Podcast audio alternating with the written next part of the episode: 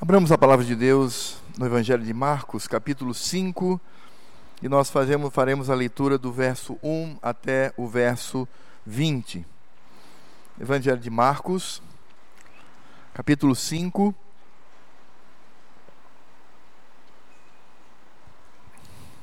Nós vamos ler até o verso 20,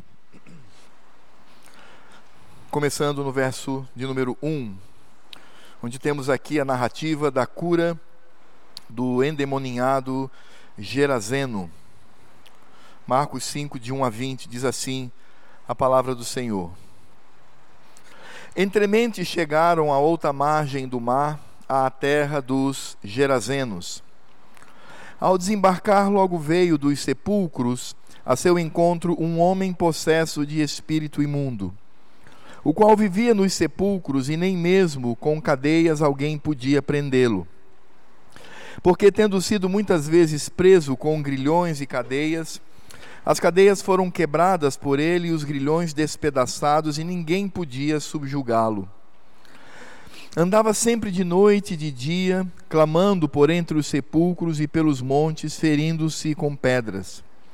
Então de longe viu Jesus, correu e o adorou exclamando com alta voz: Que tenho eu contigo, Jesus, filho do Deus Altíssimo? Conjuro-te por Deus que não me atormentes. Porque Jesus lhe dissera: Espírito imundo, sai desse homem. E perguntou-lhe: Qual é o teu nome? Respondeu ele: Legião é o meu nome, porque somos muitos. E rogou-lhe encarecidamente que os não mandasse para fora do país. Ora, pastava ali perto, ali pelo monte, uma grande manada de porcos. E os espíritos imundos rogaram a Jesus, dizendo: Manda-nos para os porcos, para que entremos neles. Jesus o permitiu. Então, saindo os espíritos imundos, entraram nos porcos, e a manada, que era cerca de dois mil, precipitou-se despenhadeiro abaixo, para dentro do mar, onde se afogaram. Os porqueiros fugiram e o anunciaram na cidade e pelos campos. Então saiu o povo para ver o que sucedera. Indo ter com Jesus, viram o endemoninhado, o que tivera a legião, assentado, vestido em perfeito juízo, e temeram. Os que haviam presenciado os fatos contaram-lhes o que acontecera ao endemoninhado e acerca dos porcos, e entraram a rogar-lhe que se retirasse da terra deles. Ao entrar Jesus no barco, suplicava-lhe o que fora endemoninhado que o deixasse estar com ele. Jesus, porém, não lhe permitiu, mas ordenou-lhe: Vai para a tua casa, para os teus. Anuncia-lhes tudo o que o Senhor te fez e como teve compaixão de ti. Então ele foi e começou a proclamar em Decápolis tudo o que Jesus lhe fizera, e todos se admiravam. Irmãos, semana passada nós começamos uma nova sessão no Evangelho de Marcos que nós poderíamos chamar de os grandes desafios para Cristo. E nós vimos semana passada a tempestade, a maneira como o Senhor havia ordenado ao mar e aos ventos para que se acalmassem. E nós vimos então a forma e o poder de Cristo. O texto passado, nós percebemos claramente ali as duas naturezas do Redentor. Vimos a natureza humana e a natureza divina. Mais uma vez agora, nós vamos perceber o Senhor Jesus diante de um outro desafio, que é o desafio diante de um endemoninhado.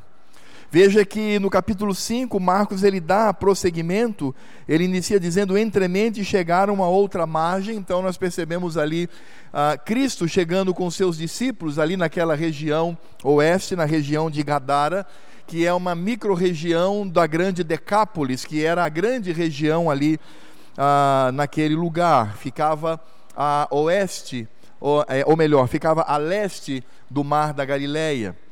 E nós podemos perceber que ali era uma região gentílica, não era uma, uma região onde havia, de alguma forma, a influência da religião judaica, mas ali eram gentios, eram pagãos que estavam ali naquela região, e Jesus então resolve ir àquela região para anunciar também o reino de Deus.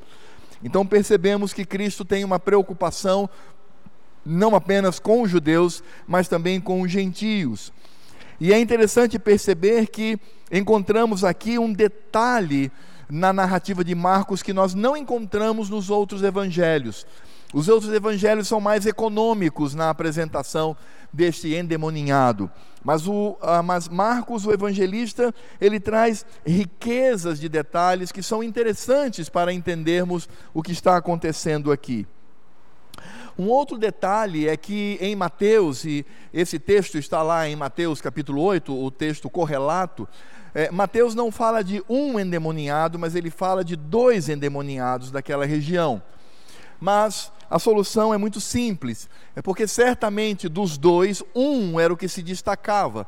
Talvez o outro endemoniado fosse mais, mais tranquilo, mais passivo, mais calmo, e encontramos este que era violento e que apresentava nas suas atitudes é, situação hostil. Então, Mateus, ele teve o olhar para os dois, ele considerou o outro, que era mais tranquilo, mas Marcos e Lucas, eles vão apenas considerar este, que chamava a atenção do povo pela sua vida, pela forma como eles agiam.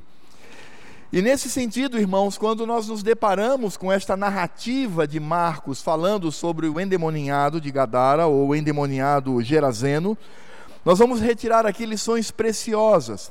A própria narrativa, ela, ela mostra como nós devemos encarar a atuação de Satanás na vida das pessoas e a maneira como devemos olhar para Cristo como aquele que é o Todo-Poderoso, aquele que tem poder sobre as hostes do mal. Então, em primeiro lugar, como nós estamos vendo aqui na narrativa, é, Marcos ele faz questão de mostrar é, as consequências ou, ou demonstrar é, até que nível o Satanás, Satanás pode levar uma vida humana à destruição. E nós vamos perceber isso do verso 1 ao verso 5, e me permitam ler novamente, quando diz assim: Entremente chegar a outra margem do mar, a terra dos Gerazenos, ao desembarcar, logo veio dos sepulcros ao seu encontro um homem possesso de espírito imundo, o qual vivia nos sepulcros e nem mesmo com cadeias, ou seja, com correntes, alguém podia prendê-lo. Porque, tendo sido muitas vezes preso com grilhões e cadeias, as cadeias foram quebradas por ele e os grilhões despedaçados, e ninguém podia subjugá-lo andava sempre de noite e de dia, clamando por entre os sepulcros e pelos montes, ferindo-se com pedras.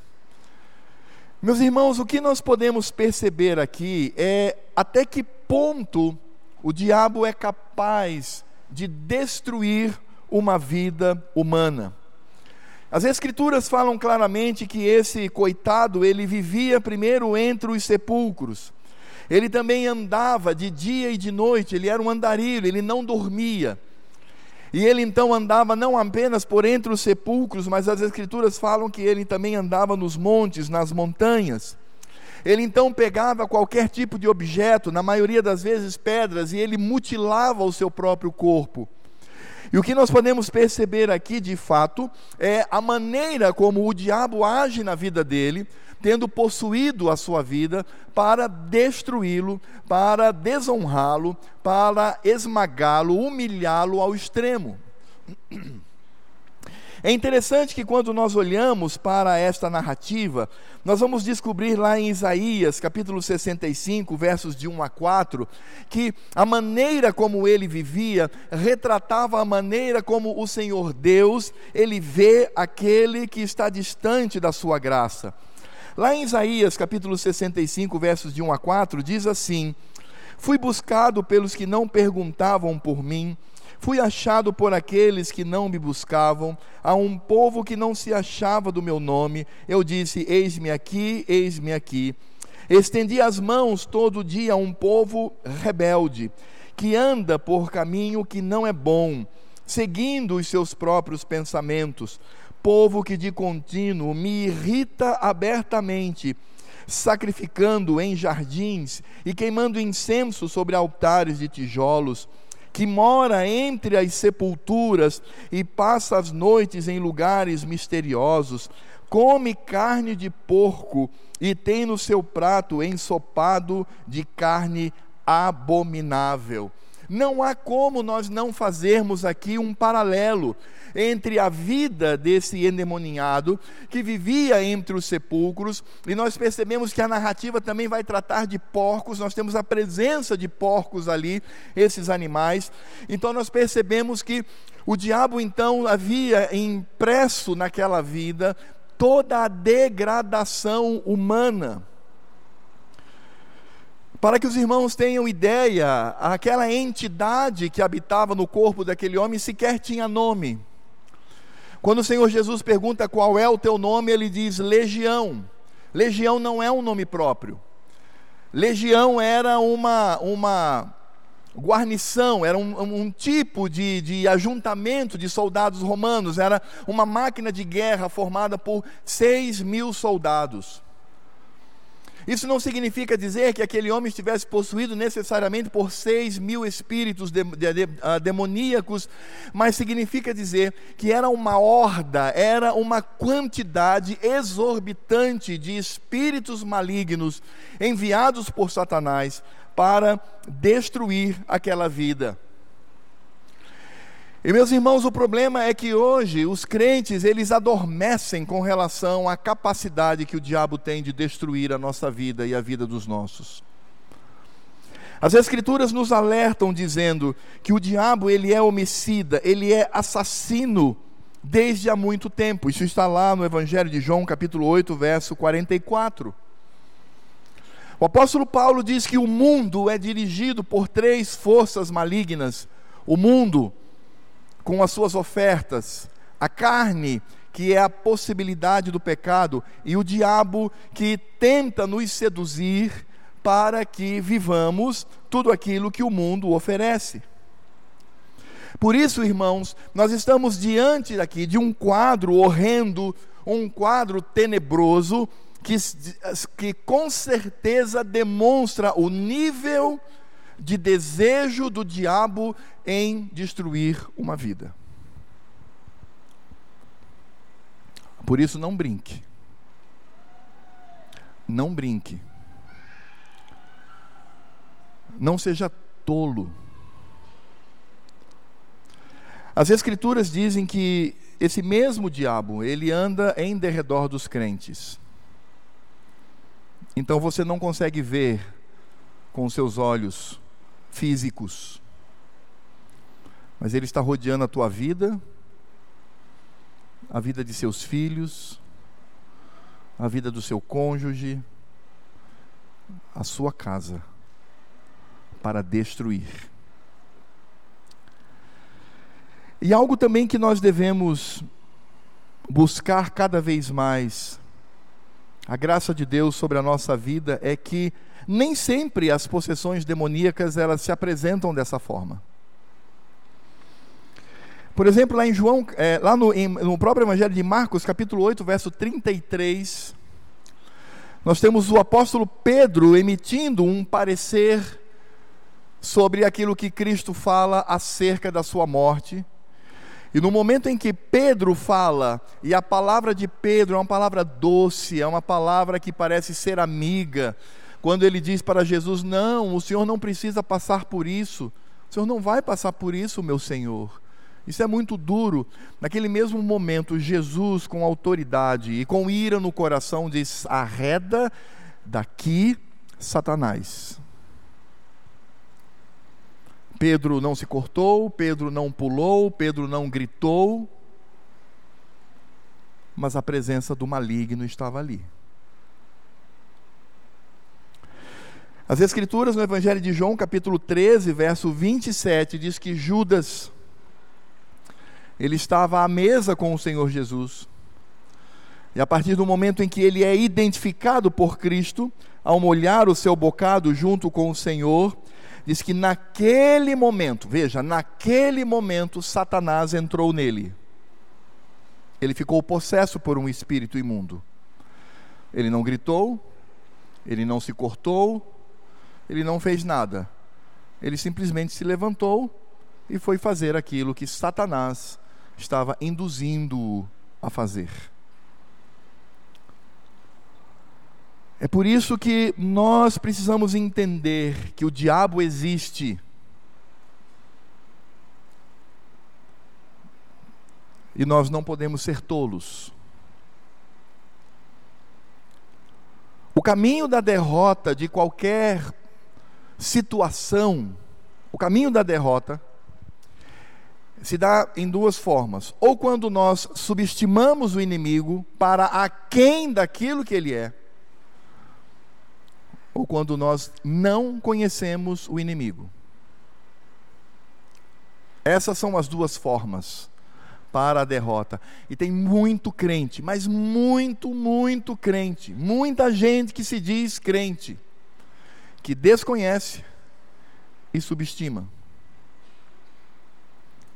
É interessante pensar que o inimigo, ele não está interessado em tirar você e a sua família do convívio da igreja. Isso aí para ele, para ele é tranquilo. Ele não quer retirar você ali do ambiente do reino. Ele quer retirar o reino do seu coração.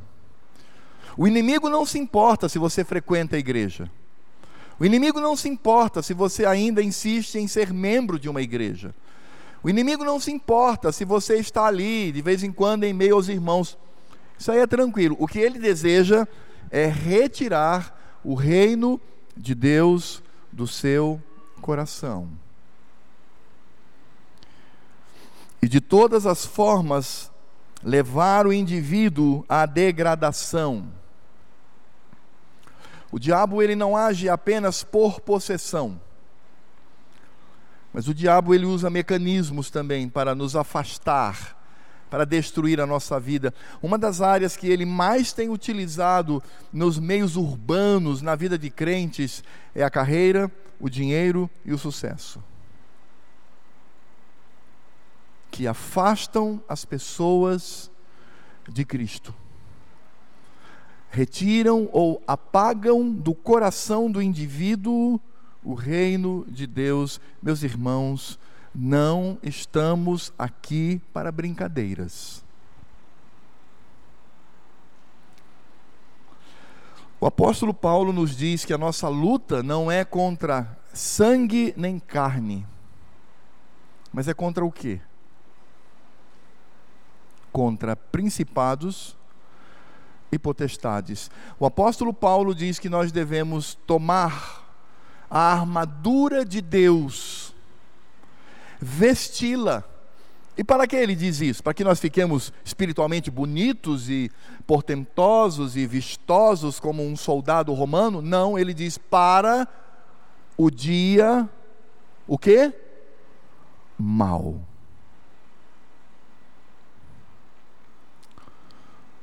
Volto a dizer, o que tem feito com que muitas vidas sejam destruídas, ou é a ignorância, ou é o fato de subestimar o poder daquele que deseja nos destruir. Esse texto mostra o nível de desejo, mostra o nível de atuação.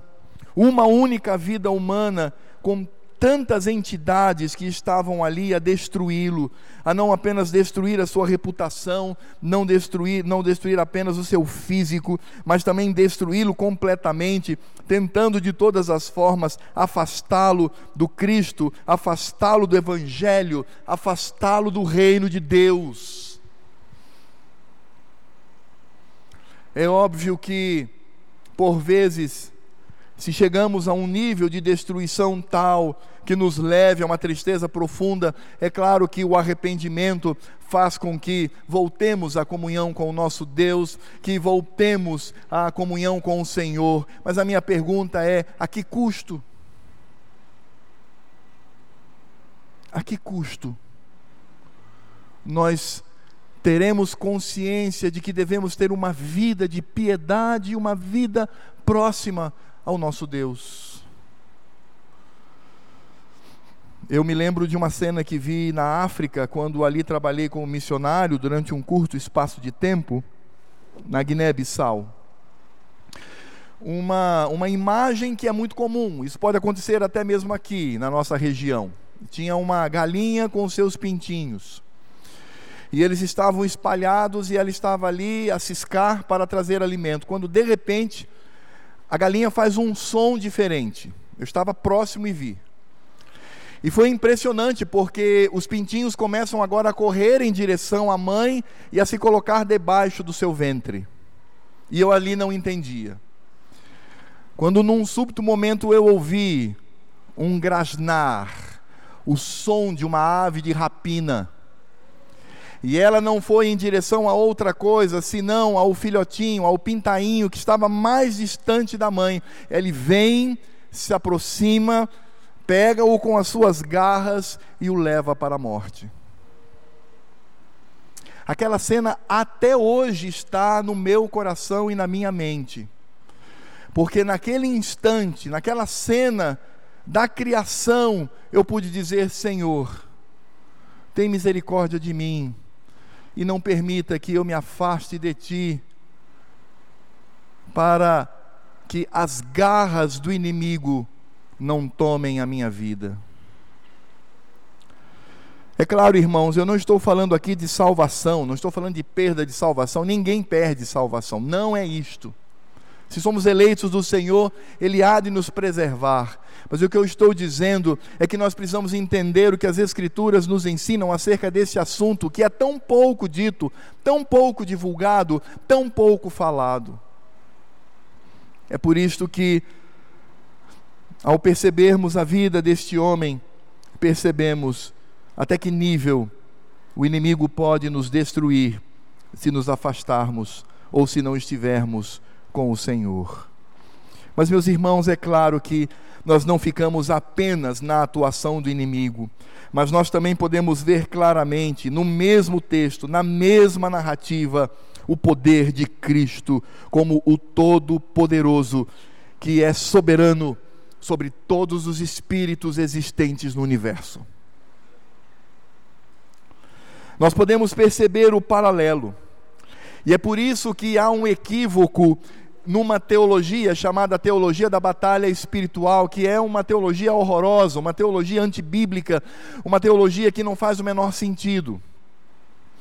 Hoje em dia nós não temos mais essa teologia tão em moda, mas eu me lembro que na década de 1990 isso estava em moda e todas as pessoas estavam ali envolvidas de alguma forma com esse tipo de teologia, a chamada batalha espiritual. Essa teologia, ela era maniqueísta, ou seja, ela dividia o universo em dois reinos, mais ou menos no mesmo nível. E de um lado eles colocavam Cristo com o seu exército, e do outro colocava Satanás com o seu exército, e existia então ali uma batalha cósmica, espiritual, entre esses dois generais. A gente pode perceber isso, inclusive, em algumas figuras infelizes que pessoas postam nas redes sociais. Eu já vi uma, a mais horrorosa de todas, onde eles é, colocam ali um homem, eles dizem que é Cristo, obviamente não é, porque para o meu coração eu não quebro o segundo mandamento, irmãos, eu não quebro, eu pessoalmente não quebro, mas eles colocam ali um homem e um ser hediondo numa queda de braço, onde eles estão dizendo ali que é Cristo e o inimigo numa batalha. Esse tipo de visão é uma visão totalmente antibíblica. Eu diria até, é a visão que o inimigo quer que você tenha. Porque quando nós olhamos para Cristo, Cristo não está aqui tete a tete lutando com Satanás. Não. A palavra do Senhor nos mostra que Cristo é soberano sobre todos os espíritos existentes no universo, sejam anjos, sejam principados, sejam potestades, sejam espíritos humanos, seja o que for, Cristo é soberano, porque Ele é o Deus Todo-Poderoso. Esse texto nos mostra claramente isso, é por isso que Tiago, no capítulo 2, verso 18, ele diz com toda clareza que os, os inimigos, os demônios, os espíritos malignos, eles não somente creem, mas eles tremem diante do Senhor. Quando o inimigo ele está diante do Cristo, ele não se coloca em posição de batalha, mas ele vai aos pés do Senhor. E é exatamente isso que nós percebemos. Nós vamos ver que Marcos ele tem ali a, a, preocupação em detalhar a maneira como esse endemoniado age diante do Senhor. Isso nós podemos ver, por exemplo, no capítulo 1, de 21 a 28, no verso 34 ainda do capítulo 1, no capítulo 3, verso 11 e verso 12, e aqui nós percebemos a maneira como ele age. Veja só a partir do verso 6. Quando de longe viu Jesus, correu e o adorou. Exclamando em alta voz: Que tenho eu contigo, Jesus, filho do Altíssimo, conjuro-te por Deus, que não me atormentes. Porque Jesus lhe dissera: Espírito imundo, sai deste homem. E perguntou-lhe qual é o teu nome. Respondeu ele: Legião é o meu nome, porque somos muitos. E rogou-lhe encarecidamente que os não mandasse para fora do país. Ora, pastava ali perto, pelo monte, uma grande manada de porco, e os espíritos imundos rogaram a Jesus, dizendo: Manda-nos para os porcos, para que entremos neles. Jesus o permitiu. Então, saindo os espíritos imundos, entraram nos porcos, e a manada, que era cerca de dois mil, precipitou-se de espinhadeiro abaixo para dentro do mar onde se afogaram. Esse texto mostra claramente a atitude daquele espírito diante do Todo-Poderoso, diante do Filho de Deus. A palavra do Senhor diz que ele foi ao encontro de Cristo. No momento em que ele olha para Cristo e percebe que ali está a presença do Deus Todo-Poderoso, ele não se prepara para a batalha, ele não toma armas, ele não afronta, mas a palavra de Deus diz que ele corre em direção ao Senhor, e quando ele está diante do Deus Todo-Poderoso, aquele por meio, de, por meio de quem todas as coisas foram criadas, Deus acima de todas as coisas, as Escrituras dizem que ele se prostra e adora a Cristo. Meus irmãos, é impressionante porque, eu vou dizer algo aqui um pouco estranho, mas os demônios, às vezes, eles têm muito mais percepção de quem é Cristo do que muitos crentes. Porque tem muito crente que diz assim: ah, Jesus é, é um amigo, é um homem que veio aqui, ele é Deus, mas ele é nosso amigo. E aí, insistindo novamente na questão de se fazer figuras de Jesus, eu quero dizer para as crianças aqui presentes: as crianças, meus filhos, é pecado quando alguém mostra para você uma figura e diz ser de Jesus. Meus filhos, isto é pecado porque nós percebemos a atitude, quando muitas vezes nós não temos o respeito devido a Cristo, não olhamos para Ele como João em Pátimos olhou e caiu morto pela presença do Todo-Poderoso. Quando estes espíritos que estão destruindo a vida daquele homem, mas quando eles estão diante de Jesus, eles correm, eles adoram a Jesus se prostram diante do ser mais poderoso do universo.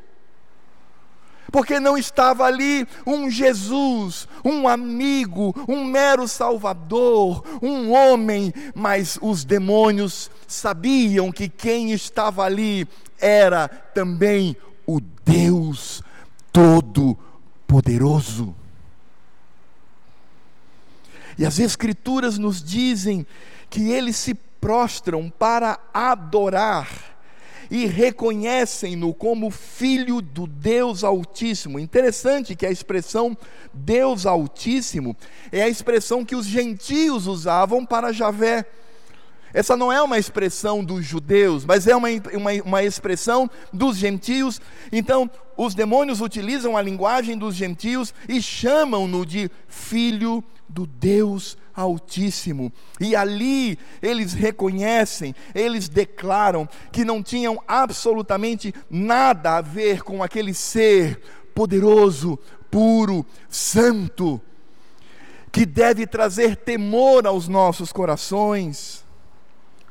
Eles dizem que tenho eu contigo, e nesse sentido, aqueles demônios estavam prostrados aos pés do Todo-Poderoso, de Jesus, o Cristo, o Filho do Deus Altíssimo, estavam ali todos prostrados, não sabemos quantos estavam ali, mas todos eles estavam prostrados diante do Cordeiro de Deus.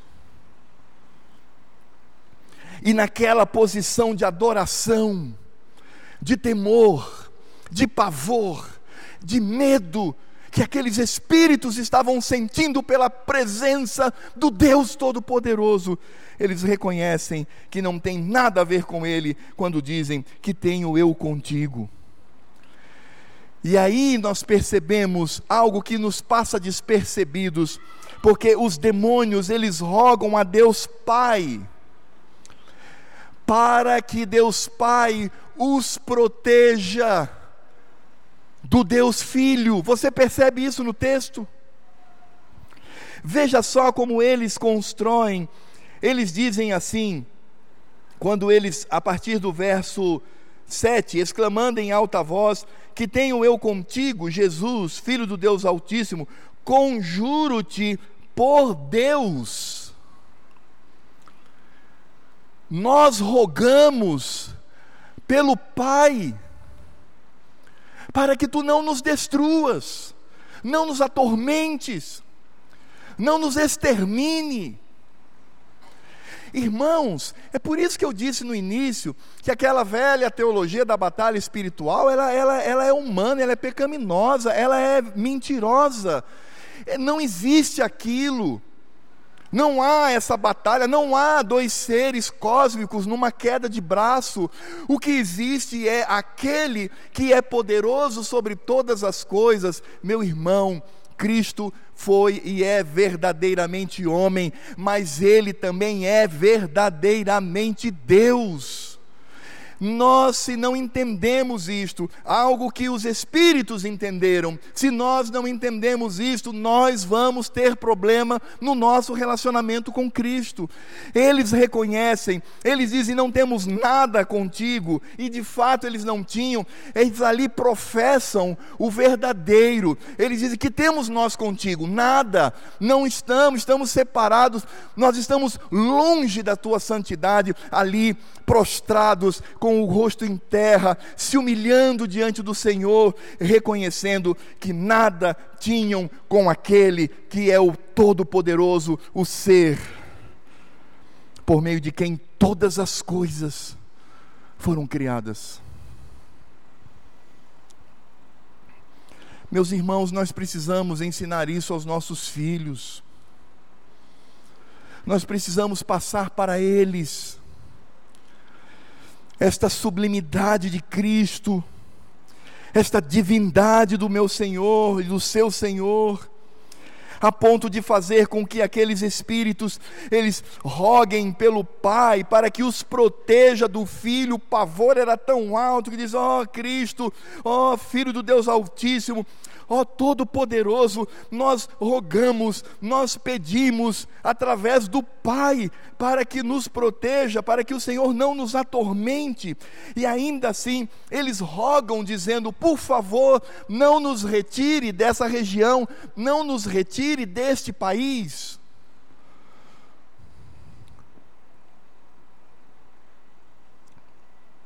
Nós não sabemos exatamente o significado disto.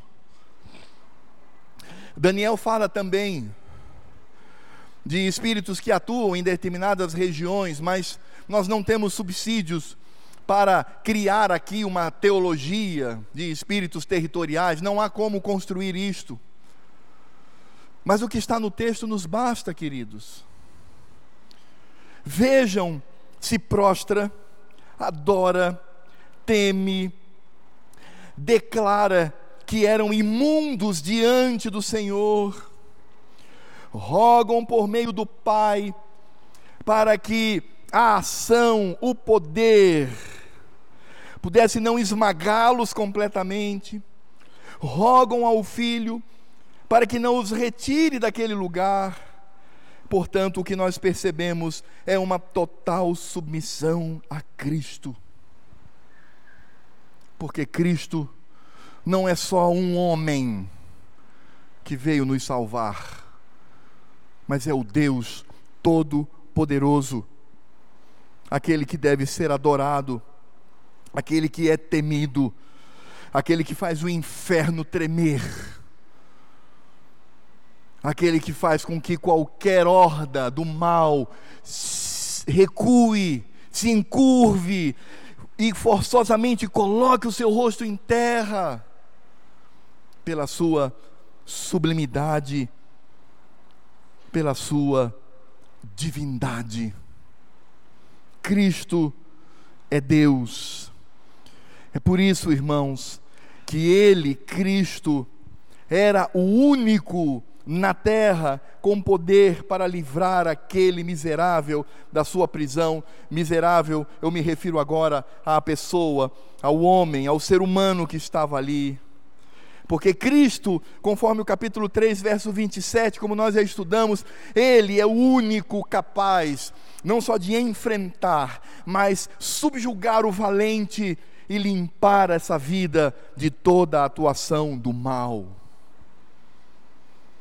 É por isso que, se nós devemos ter cuidado, como eu disse no início do sermão, estarmos atentos à ação do inimigo, mas o temor, o amor, o reconhecimento do poder absoluto não está em qualquer outro espírito do universo, mas está no Filho de Deus. E Ele é capaz de livrar qualquer um das garras do inimigo, ele é poderoso para fazer isto, porque, como eu disse, o inferno treme diante do nosso Senhor Cristo, o Deus da glória.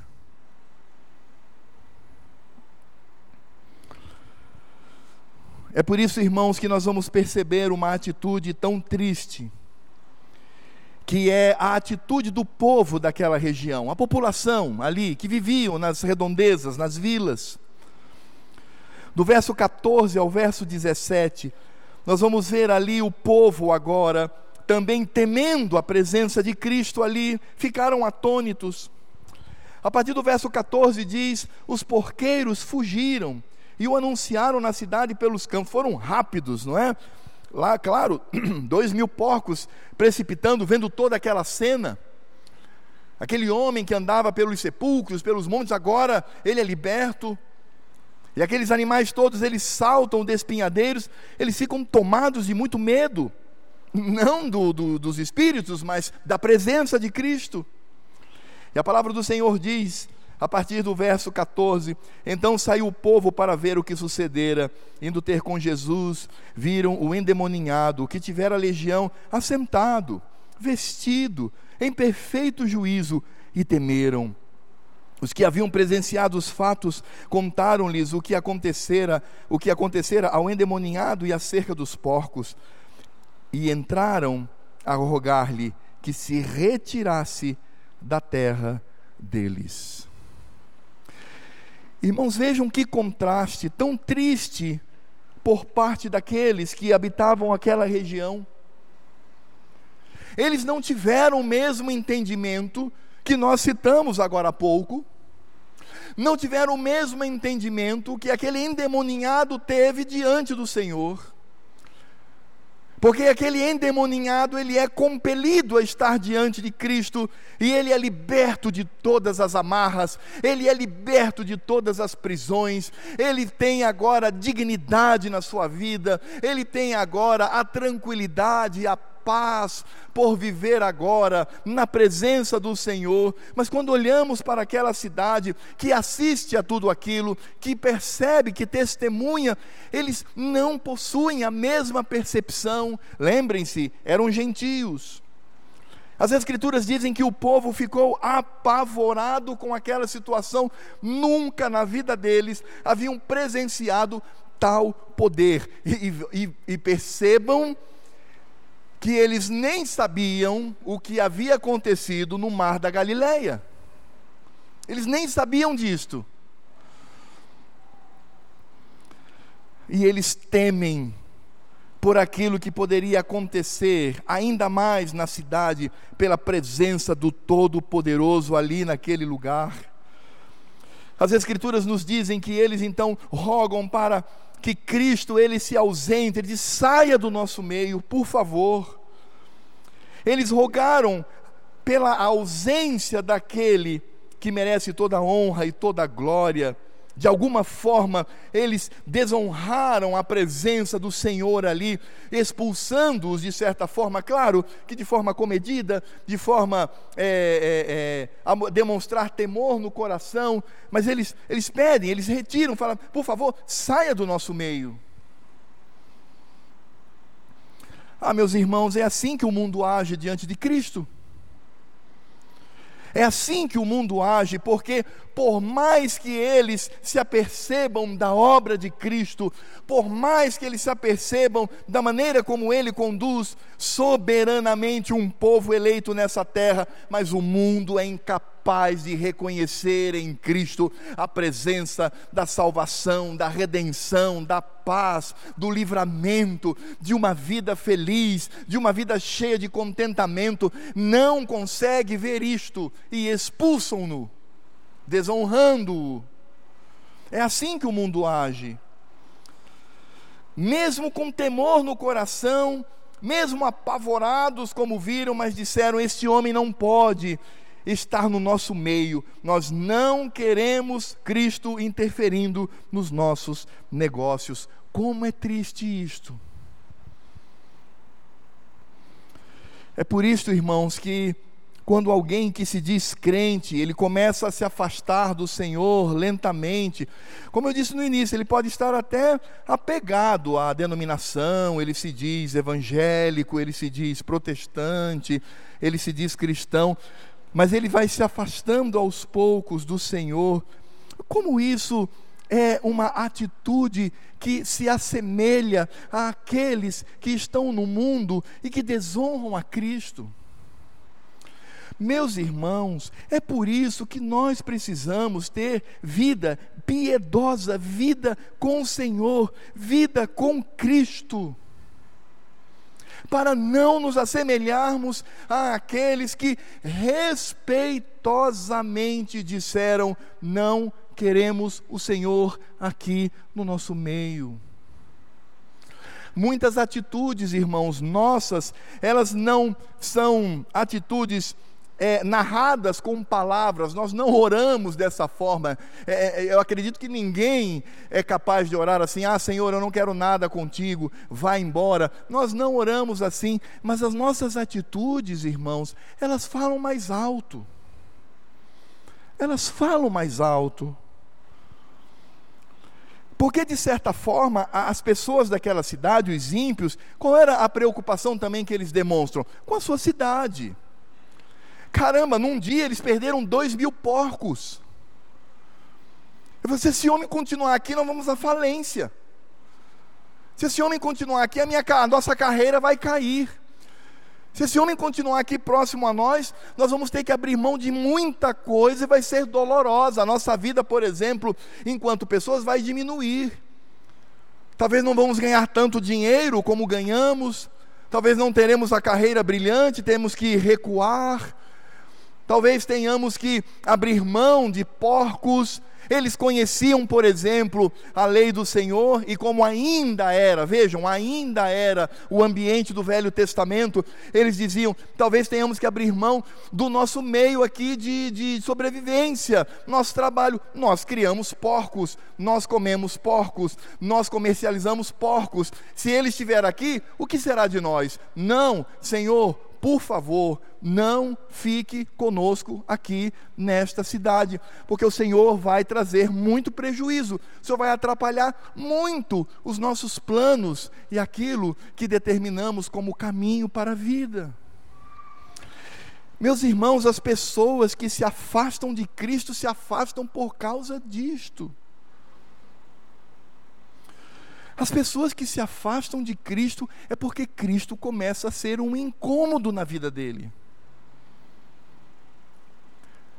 É porque ele se apercebe que ser cristão, que ser piedoso, pode trazer um preço no que diz respeito à sua vida, à sua carreira, à sua profissão, o seu dinheiro. Sabe, isso, isso pode ser arriscado demais. Então, para ele, não vale a pena. Ele pode ainda manter a coreografia evangélica. Não estou dizendo que ele dança por aqui, não, não é isso. Mas manter os traquejos evangélicos, né? As, as, a, a, forma de falar, a forma de, de se vestir, ah, vem para a igreja, né? é assim mais ou menos assíduo, tal, mas o coração está longe. Por quê? Porque Cristo, tu és um problema na minha vida. O meu projeto de vida para esses curtíssimos 70, 80, 90 anos, 100, 120 no máximo, né? Um, um, mas vejam só uma brisa de tempo diante da eternidade. Mas nesse tempo pequenininho aqui, eu tenho muitos projetos na minha vida. Eu tenho muitos porcos para criar. Eu tenho muitos porcos para comercializar. E eles não estão atentos à verdadeira libertação, eles não olham para um homem que há quantas décadas vivia daquela forma e agora o Senhor da glória, o Todo-Poderoso, o Salvador, o Redentor, o Filho de Deus está ali e que tem poder para livrar. Marcos faz questão de dizer: eles viram aquele homem agora sereno, em paz, com seu coração limpo, com a sua vida agora totalmente devotada a Cristo, eles viram essa cena, mas isso não interessa para eles. Estas questões não interessam, porque eles estão mais preocupados com os porcos. Porque são os porcos que trazem dinheiro, são os porcos que trazem é, é, a carreira profissional, são os porcos que fazem com que eles sejam importantes na região, são os porcos que fazem com que eles se sintam seguros de si mesmos. Espera aí, mas você não está vendo o que aconteceu? Aquele endemoniado, e na verdade por Mateus são dois, aqueles dois, não, é, tudo bem, mas a gente está até temendo isso, mas, cara, não dá não. Não dá, Senhor, é, com muito respeito, reconhecendo a tua obra, afaste-se de nós. Não queremos a tua presença na nossa vida. Nós queremos viver entre os porcos. Porque os porcos é que nos dão sentido para essa vida. Por isso, afaste-se de nós. Não é triste isto? Não é triste?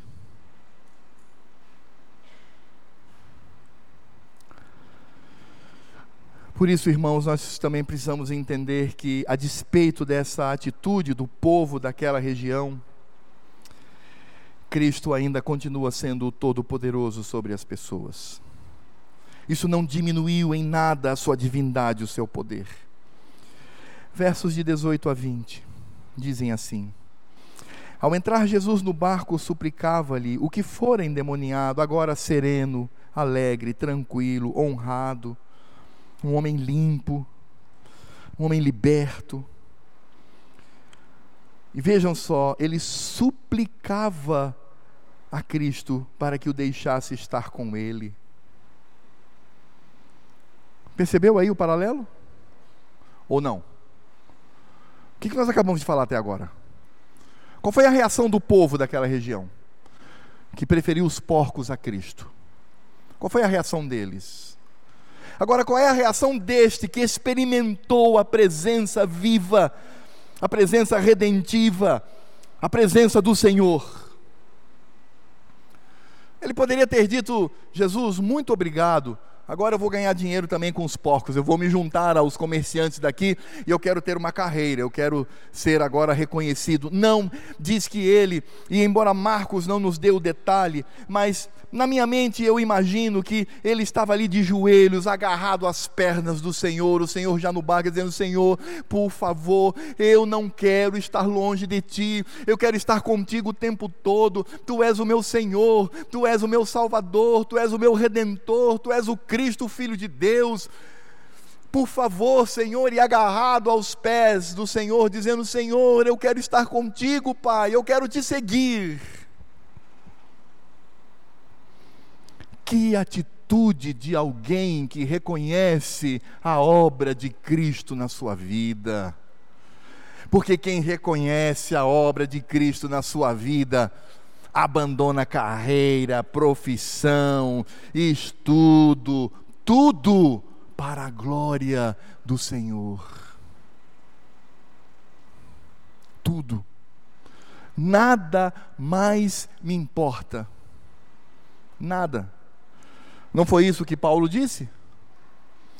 Paulo olhou para a carreira profissional dele no passado, um homem temido, um homem reconhecido pelas três culturas existentes, a grega, a romana e a judaica, pela região onde ele estava, um homem que tinha poder de tirar a vida de quem quer que seja. Ele depois, quando está com Cristo, quando ele está abraçado ao Senhor, ele diz assim: tudo isso para mim é lixo. Aliás, a palavra que ele utiliza é bem pior do que esta, mas o ambiente de púlpito não me permite repeti-la. Então ele diz assim: tudo aquilo é lixo. Lixo diante do meu Senhor. O que eu desejo é estar com o meu Cristo. Porque Paulo também experimentou a obra redentora de Cristo sobre a sua miserável vida. Por isso ele roga a Jesus, dizendo: Por favor, leve-me contigo. Mas é interessante porque Cristo impede a presença física próxima a ele. Certamente era um gentio. Cristo estava ali para cumprir o seu papel e não era o momento. Mas o Senhor olha com amor para aquele homem e, como todo-poderoso sobre todas as vidas, Marcos nos diz com detalhes no verso 19: Jesus, porém, não lhe permitiu, mas ordenou-lhe não permitiu que estivesse fisicamente com ele, mas ordenou-lhe outra coisa. Disse: Vai para a tua casa, meu filho, para os teus, anuncia-lhes tudo o que o Senhor te fez e como teve compaixão de ti. Irmãos, essas palavras, elas queimam o meu coração. Anuncia-lhes tudo o que o Senhor te fez e como teve compaixão de ti, meu filho, volta para tua casa, dá testemunho, mostra pelo teu comportamento e pelas tuas palavras, mostra o que o Senhor te fez, mostra a compaixão, mostra a minha obra sobre a tua vida. Jesus disse: Você não precisa estar fisicamente próximo a mim já estaremos juntos por toda a eternidade.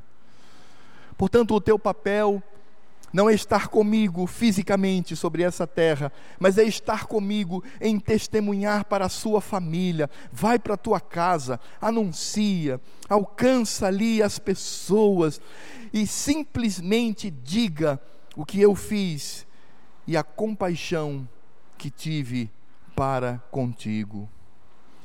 As Escrituras dizem no verso 20: então ele foi e começou a proclamar. A ideia aqui é que ele virou um tagarela, ele não parava mais de falar acerca de Cristo, nada mais importava para ele, nada mais tinha sentido para ele, nada mais podia encher o seu coração, ele estava com o coração cheio de Cristo. E diz: ele começou a proclamar, ele começou a falar em Decápolis, e veja que agora Marcos não fala apenas daquela região de Gadara pequena, mas de toda a macro região. Esse homem ele se tornou um missionário. Ele clamou não apenas aos seus parentes, mas ele todos os lugares e anunciava a Cristo, mostrando as obras e a compaixão que Cristo teve em sua vida. E as escrituras dizem que todos se admiravam da pregação daquele irmão.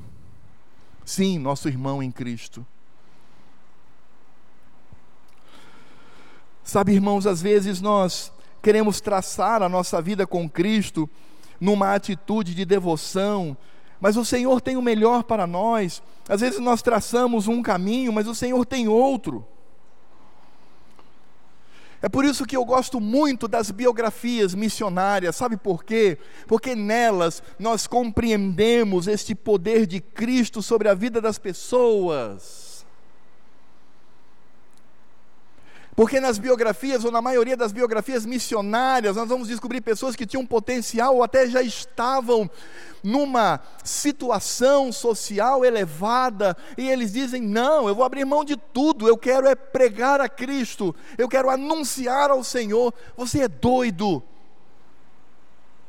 Você que tem, você que é engenheiro, médico, você que é advogado, você tem essa carreira brilhante, como é que é? Você vai largar tudo e agora você vai viver único e exclusivamente na dependência do Senhor para anunciar o Evangelho? Sim, vou.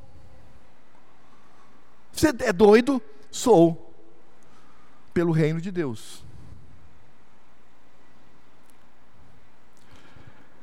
Percebem?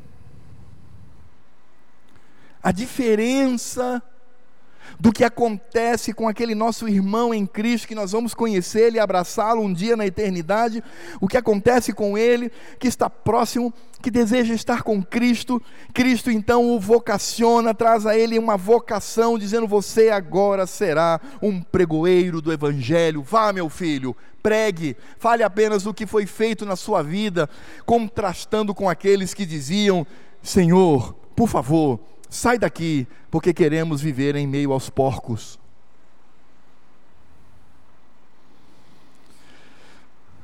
Quem você acha que foi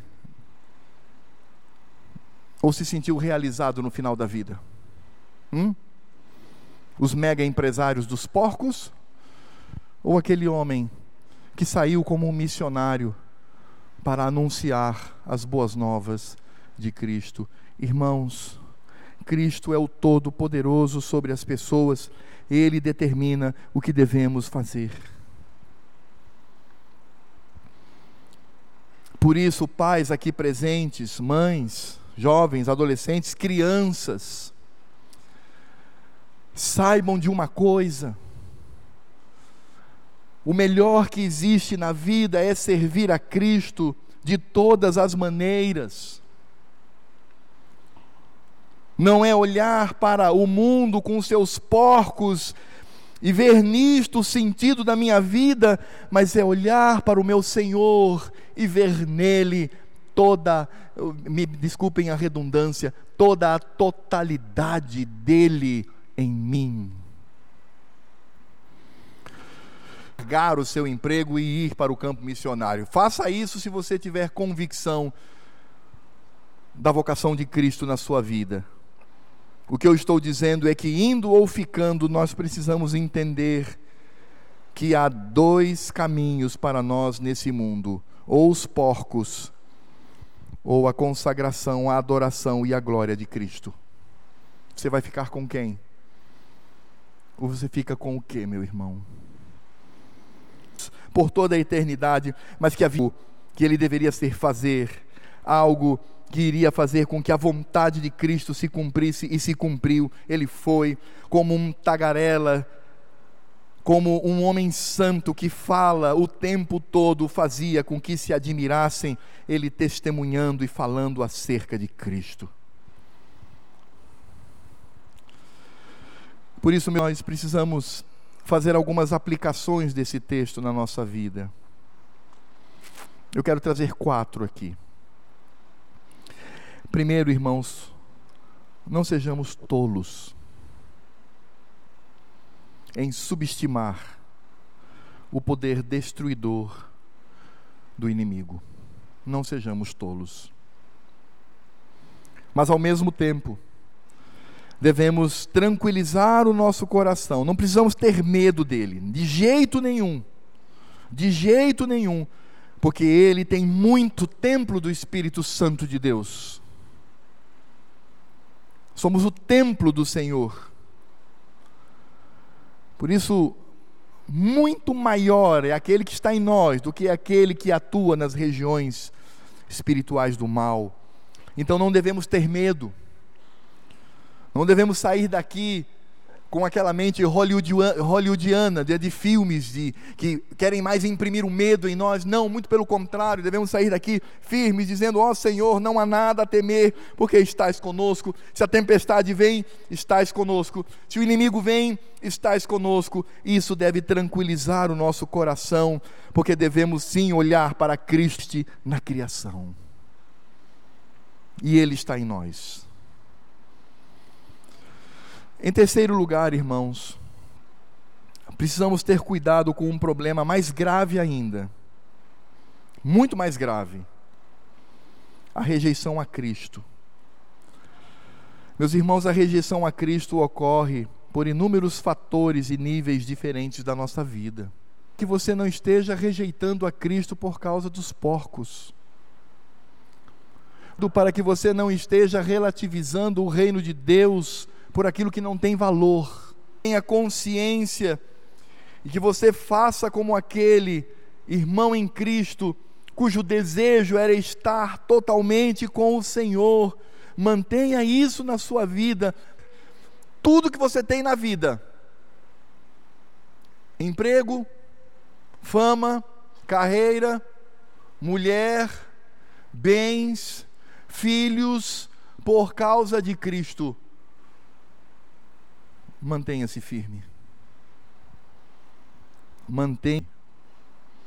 É como diz Lutero naquele hino Castelo Forte: se tenho que perder família, bens, prazer, e tudo se acabar, e a morte enfim chegar, contigo estarei por toda a eternidade. E meu irmão, meu querido irmão, nada menos que isto. E por fim, amados, em quarto lugar, precisamos vendo os nossos planos, mesmo que sejam planos baseados na glória de Cristo. Mas o melhor para nós são as determinações de Cristo para que sigamos para a sua glória. Que nos consame a Cristo e se meta a Ele. Oremos ao Senhor. Senhor Deus e Pai, nós louvamos o Teu nome por esta noite. Te louvamos, ó Cristo, porque és soberano sobre nós. És soberano sobre todas as coisas. E todo este poder, toda esta majestade que gera temor e pavor, não só nas hordas espirituais do mal, mas também entre aqueles que de alguma forma veem uma centelha do teu poder nós temos consciência de que este poder que amedronta o inferno é o poder usado em nosso favor. É onde podemos descansar, é onde podemos confiar, é saber que a mão é a mesma mão que nos afaga e nos protege, nos conduzindo em segurança. Ó oh Deus, nós precisamos ser menos como aquele povo da região e mais como aquele irmão em Cristo. Não podemos nos esquecer da obra do Senhor na nossa vida. Não podemos nos esquecer que daqui a 150 anos não estaremos mais sobre essa terra. Talvez até esquecidos por aqueles que são este planeta mas certamente, Senhor, estaremos contigo por toda a eternidade. Por isto, ó Pai, devemos de fato abrir mão dos porcos da vida e devemos, eu não quero um minuto sequer estar longe da tua presença. Ó Senhor, e isso deve encher o nosso coração. e por vezes até ser demonstrado em diz que para o mundo são atitudes sanas, mas que para o Senhor são atitudes de adoração, de louvor e glória ao teu nome. Ó Senhor, ajuda-nos a te amar ainda mais.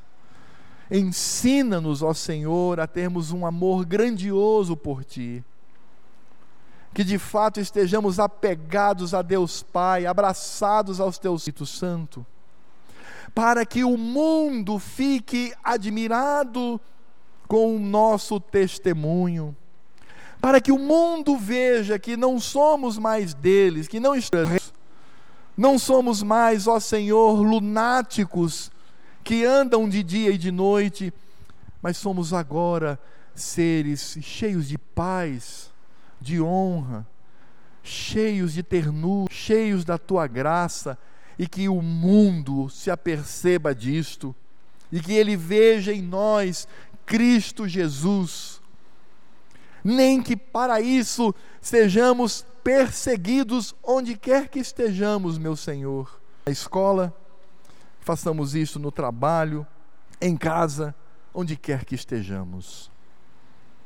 Por isso, louvado e glorificado seja o teu nome, e que seja bendito o nome de teu Filho, Cristo, Senhor da nossa vida.